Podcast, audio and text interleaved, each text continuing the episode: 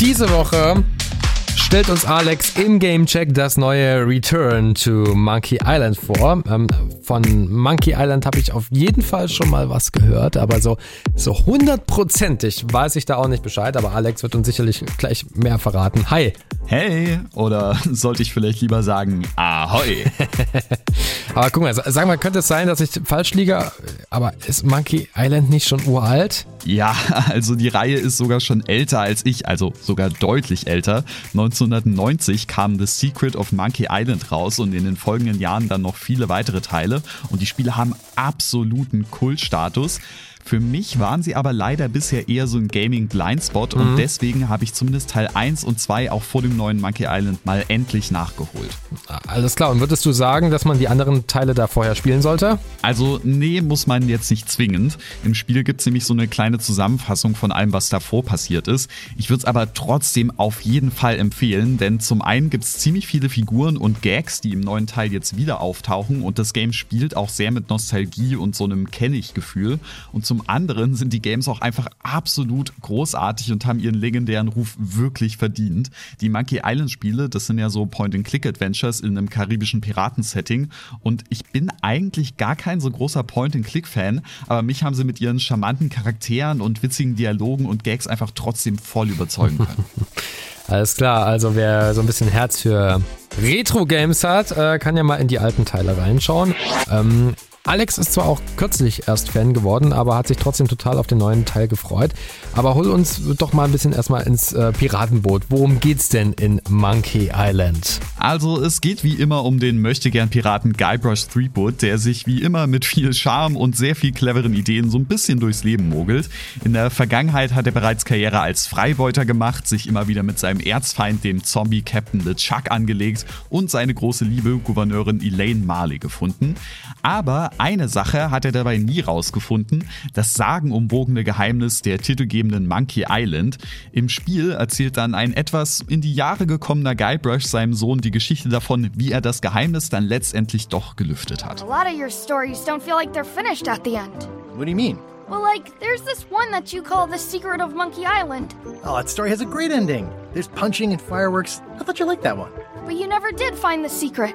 Not the real one. Sure, but that's not what that story was about.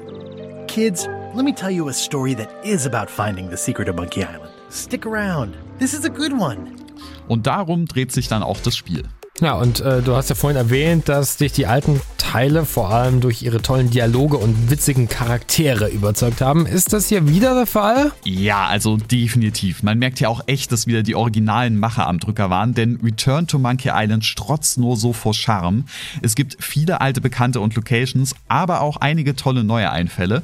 Das Spiel beginnt zum Beispiel wieder auf genau der gleichen Insel, auf der auch schon Monkey Island 1 anfing. Und hier muss Guybrush feststellen, dass sich doch schon einiges geändert geändert hat, aber auch sein alter Erzfeind Captain LeChuck ihm wieder in die Quere kommen will. Aber es gibt auch komplett neue Gebiete wie Scurvy Island, wo Guybrushs Ehefrau Elaine Limetten zum Kampf gegen Skorbut züchtet. Die Piraten wollen aber davon überhaupt nichts wissen, weil sie lieber auf Aberglauben statt auf die Wissenschaft vertrauen. I really don't think scurvy is contagious. You don't know that. My cousin's uncle's mother's best friend says it is. Peddle your science to someone more gullible. You should try limes. They help prevent scurvy. Where did you hear that? Is that more of your science mumbo jumbo? You need to leave before you catch scurvy. Das ist eine ziemlich schöne Anspielung an Querdenker und Fake News an der Stelle. Und solche skurrilen und lustigen Ideen hast du im Spiel halt überall. Die Dialoge sind auch vollgeschofft mit Wortwitzen und ein Charakter ist schräger als der vorherige und alles ist mit super viel Liebe und größtenteils sogar den OriginalsprecherInnen vertont.